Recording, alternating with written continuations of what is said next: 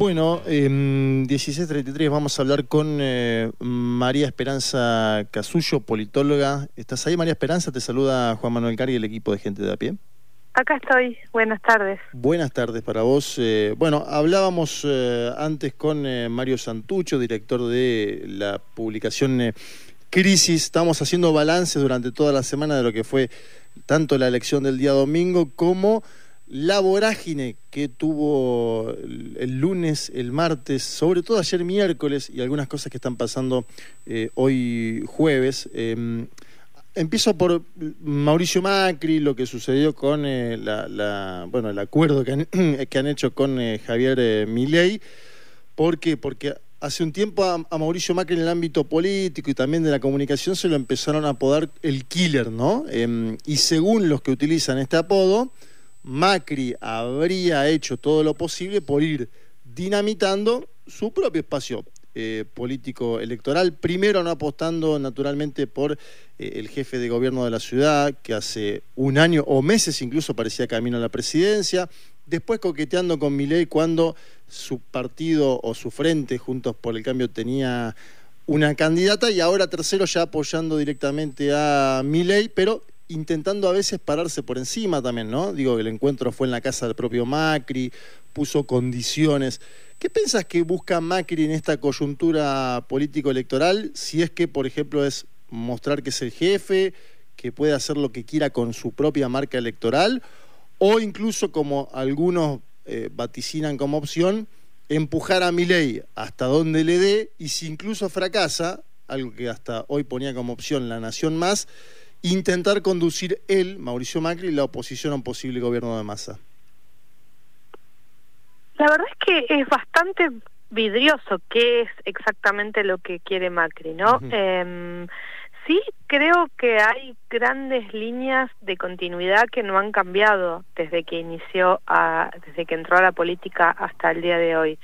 La primera es que ya desde el año 2003 eh, el PRO siempre se construyó como un vehículo para él, ¿no? Para, para primero para que él llegara a la presidencia, específicamente fue eso, eh, y, y, creo que quedó muy claro después de que él se fue de la presidencia que nunca tuvo ninguna voluntad de que se institucionalizara en, en otra cosa. Pero además creo que en estos meses estamos viendo algunas cuestiones eh, que también habían aparecido como, como insinuaciones en su gobierno, ¿no? La primera, creo yo, que hay que decir es que Macri es una persona mucho más ideológica de lo que parecía en el 2012 o lo que parecía en el 2015 o incluso en el 2016. O sea, en ese momento a mí me da la sensación de que él tenía una ambición de llegar a la presidencia y tenía una serie de eh, coacheos de Durán Barba, de Marcos Peña, que es una figura que yo creo que ahora se extraña bastante en ese espacio, que lo persuadieron de que tenía que decir, bueno, no vas a perder nada de lo que de lo que tenés, y lo que vemos ahora es un Macri mucho más ideológico en estos últimos años. O sea, yo creo que Macri comparte algunas cuestiones ideológicas de fondo con mi ley. Y segundo, la verdad es que para mí era muy claro desde hace un año y medio eh, que Macri estaba con una cosa muy planificada de, de, erosionarlo Rodríguez Larreta primero, de erosionar a Bullrich después, pero no solo ellos dos, si vos te pones a pensar eh, en todo este proceso de las pasos y de la elección, se, eh, Juntos por el Cambio se cargó prácticamente a una camada entera dirigencial. O sea, no es solo Horacio Rodríguez Larreta y Patricia Bullrich. Hoy por hoy están bastante fuera ellos dos, Vidal, Santilli, Grindetti se quedó sin nada, Kravet se quedó sin nada, Soledad Acuña no está en, no está en ningún cargo expectante. Eh, este, incluso gente, digamos, cercana a, a Macri, Hernán, eh, teóricamente Hernán Lombardi, sus ex ministros, ¿no? Eh, fue una cosa bastante planificada, no sé, o no quiero decir planificada porque también tuvo un plan, pero bastante fruto de una voluntad de decir esto que yo armé ahora no me sirve más, lo, lo desarmo, que es algo que viene mucho del mundo empresarial para mí. Y también pasó en la ciudad de Buenos Aires, ¿no? Con la imposición de la candidatura de Jorge Macri, que finalmente le ganó la interna a Lustoy, que se corona como jefe de gobierno electo. Claro, bueno, esa es otra cosa que para mí siempre me resultó súper interesante de las dinámicas de Cambiemos, que fue el, el poco aprecio y el poco respeto que Mauricio Macri siempre mostró al radicalismo. eh, no le dio este, ministerios de, de súper relevancia en su gobierno. Una cosa que yo seguí bastante, que me parece que no, no llegó como a los primeros planos, es que fue muy duro Mauricio Macri en su gobierno eh, impidiendo, o sea, en todas las listas eh, eh, del año 2019 e incluso las del 2021, el PRO judicializó procesos electorales, impidió las internas e hizo de tal manera de que las cabezas de listas en las provincias en general fueran del PRO y también en muchos casos candidatos a gobernación, ¿no?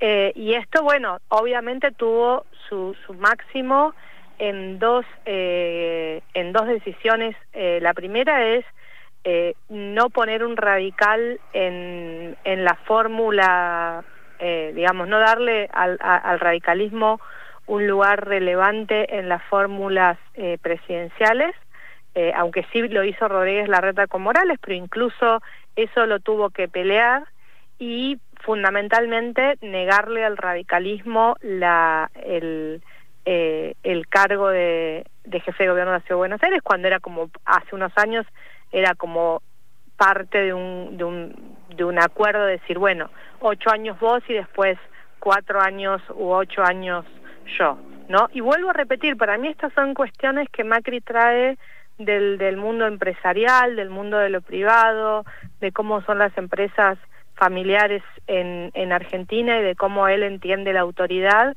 que es una manera que no es necesariamente la de los políticos profesionales, ¿no? Para las y los oyentes estamos hablando con María Esperanza Casullo, politóloga.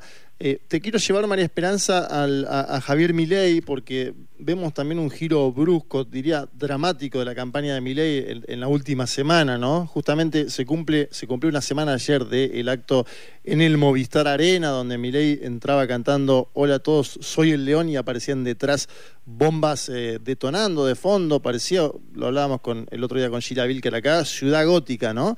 Eh, y de eso, de eso que pasó al acuerdo con un sector de Juntos por el Cambio y a lanzar spots eh, con música de piano chill, imágenes blancas, hay una distancia muy grande que tiene que ver con un Javier Milei que busca eh, eh, cautivar a, otro público ¿Qué te dice este cambio comunicacional tan pronunciado y si es creíble o no? Porque esto es algo que también, obviamente, cuando uno va a pescar al balotaje va a pescar a un público más amplio que el de uno. Esto es lógica de, de ciencia política pura. Sin embargo, a veces, en este caso, de, en, el, en, el, caso de estos personajes, parece un viraje eh, muy pronunciado que puede quedar como una especie de construcción artificial. ¿Te pasa algo así? Yo creo que Milei tiene un, el principal problema que tiene Milei ahora es que uno de las fortalezas más grandes de Milei es que Milei llegó sin aparentando no tener ningún jefe. Claro. Yo esto lo dije después de, de, la primera vuelta, a mí me pareció muy impactante la imagen de, de Juntos por el Cambio. Eh, después de eh, eh, después de las paso uh -huh. en donde habla Rodríguez Larreta habla Bullrich pero en realidad quien cierra el acto fue Macri no sí. Eh, el último discurso.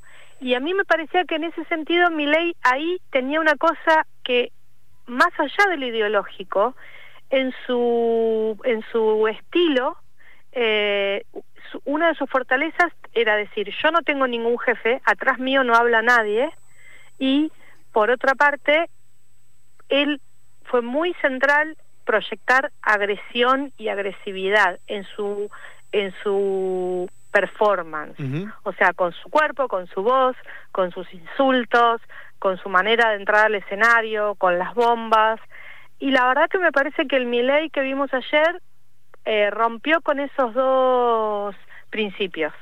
Es un Milei que quedó como que ahora tiene un socio, pero que más que socio es jefe, y es un Milei que lo vimos adoptando un tono completamente diferente y como vos decís, estos cambios no es se hacen, pero la verdad que este cambio fue muy abrupto, muy abrupto y muy mal manejado para mí. Yo la verdad es que entendería, o sea, me da la sensación de que lo va a perjudicar. Uno nunca sabe, la política argentina está más loca que nunca, sí. eh, pero es muy, muy, muy fuerte el, cambio.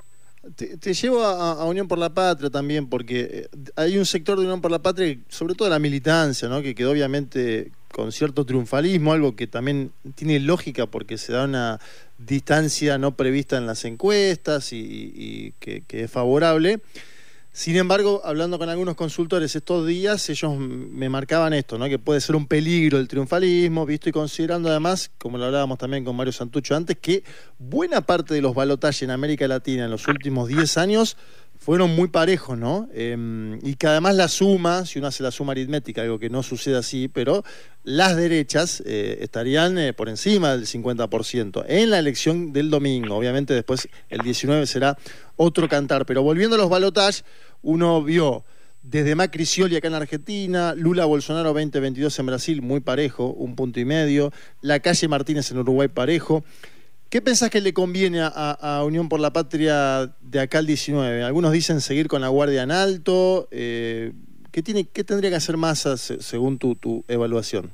Yo creo que Massa evidentemente tiene que seguir con la guardia en alto, tiene que consolidarse él. A mí me pareció muy acertado eh, la, la, estética y la performance de su de su acto del domingo eh, el sentido de que, bueno, el discurso lo dio él solo frente al escenario, eh, la, la, estética de la campaña, el fondo que pusieron, el logo fue nuevo. Eh, en general, en los, en los balotajes, lo que yo creo que sucede es que se resetea la campaña.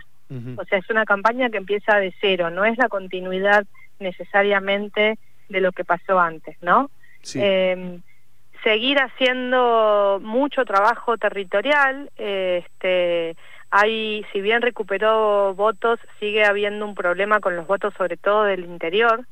Eh, eh, yo creo que hay provincias donde con un buen trabajo de militancia casa por casa puede recuperar aún un poco más. Y la, pero la verdad es que me parece que lo que yo haría en este último mes es primero proyectar una sensación de que eh, lo que a vos te interesa es gobernar eh, de que, como dicen en Estados Unidos, de que sos el adulto, porque, bueno, hoy todo el, el, resto es medio un, un cabaret, como decía, eh, no me acuerdo quién dijo ayer, ¿no? Eh, y segundo, concentrar mucho en la cuestión económica, en un doble sentido. Primero, en el manejo de las variables dentro de lo que se pueda en un tiempo tan acotado, de las variables claves como la inflación y el dólar, y segundo, intentar eh, continuar con estas iniciativas de, redistribución o de que no se sienta tanto el, lo que fue el golpe inflacionario del aumento del dólar después del, de las pasos. Pensás, ayer veía la, conferencia de, de, Gerardo Morales y de Martín Lustó y veía eh, que probablemente también el radicalismo tenga una apuesta de acá en más a intentar volver a hacer una oposición eh, eh, dialógica, si querés, con el peronismo, ¿no? En su momento fueron las dos fuerzas principales de la Argentina, el peronismo y el radicalismo. ¿Vos ves que hay esa idea de parte de este partido centenario que no? ¿Cómo, cómo evaluaste el posicionamiento en torno a esta, eh, esta inmolación que tuvo Juntos por el Cambio ayer? Sí, yo creo que al radicalismo ahora se le suma lo, lo, digamos, lo útil con lo agradable, ¿no? O sea, lo útil es frente a una crisis que terminó también pegándole al mismo PRO, eh, poder eh, maximizar su, su poder, aprovechando que al final el radicalismo va a tener ahora resortes de poder institucional en sus senadores, en sus diputados y en varios gobernadores, más de los que tenía hace cuatro años, eh, con lo agradable en el sentido de que a mí me da la sensación, viendo las conferencias de prensa de Morales, de Lustó y leyendo las declaraciones de varias figuras radicales, de que había hay un enojo auténtico con, con Mauricio Macri, ¿no? Sí, que incluso parece expresar eh, enojos previos en algún punto, ¿no? Como Exactamente. Cuestiones que, que, le marcaron a Mauricio Macri, que por ahí Mauricio Macri desoyó y que avanzaron y llegaron a este punto. Te hago la última, María Esperanza, agradeciéndote desde ya la comunicación. Es en las últimas campañas donde hubo el frame eh, democracia versus autoritarismo, ganaron los candidatos que apostaban a ese frame, a esa lectura, que apostaban a la democracia, ¿no? Pienso en Biden contra Trump en Estados Unidos, en aquella elección, pienso en Macron versus Le Pen en Francia en dos elecciones consecutivas, pienso en Lula Bolsonaro en Brasil, pienso en Pedro Sánchez contra Feijóo en España. ¿Pensás que es una carta a jugar la de democracia versus autoritarismo? Dijo, visto y considerando también la caracterización que hacen incluso actores que venían de Juntos por el Cambio de lo que puede venir con mi ley presidente. Sí, totalmente. Yo creo que una de las cosas eh, que hay que eh, decir es que la aparición de Milei este, también reseteó los clivajes, en el sentido de que ya no corre más el clivaje pero eh, kirchnerismo antikirchnerismo o la famosa grieta sino que se activaron otros clivajes no eh, yo creo que el clivaje democracia autoritarismo es un clivaje verdadero, o sea, creo que es algo que sí existe ahora, no en el sentido de que si gana mi ley vamos a tener, vamos a, digamos, va a desaparecer el régimen democrático, pero claramente sería un régimen democrático absolutamente degradado y con prácticas violentas y autoritarias que dentro de todos los problemas que tiene la Argentina sí se habían desterrado hace 40 años o incluso antes. Hay cosas, a mí me parece muy interesante, por ejemplo, eh, señalar que eh, la agenda de la venta de armas de mi ley, de la liberalizar eh, la venta de armas, la aportación de armas en la ciudadanía, nunca fue una agenda de la derecha conservadora argentina. No, nunca fue un tema. O sea, ni siquiera a la más rancia, autoritaria y violenta derecha conservadora argentina nunca le interesó que la sociedad argentina anduviera armada. Al contrario, ¿no? Era una eh, la, la, la, agenda de anti-incucay, anti-donación de órganos también, es politizar cuestiones que no ni, ni, la más rancia derecha hasta ahora había politizado, ni hablar de lo que es asumir una postura absolutamente no ya negacionista, porque es más que negacionista, afirmacionista de, de, de, los principios básicos de la dictadura militar, en el sentido de son los primeros en decir que fue una guerra, eh, a mí me parece muy fuerte. Hoy se supo que el represor condenado a Costa festejaba el próximo candidato. O sea, a mí me parece que es un, es un clivaje que está, no es un invento o algo que inventaron los consultores, ¿no? Este, sino que es algo que, que está ahí que realmente tiene la capacidad de convocar a una parte de la, de la ciudadanía. Te agradecemos, María Esperanza Casullo, politóloga, por eh, la comunicación con gente de API. Seguramente más adelante te volveremos a llamar por esta dinámica política vertiginosa, eh, cotidiana de nuestro país, que vos bien sabés analizar y te lo agradecemos nuevamente. Un abrazo, hasta luego. Un abrazo, hasta luego.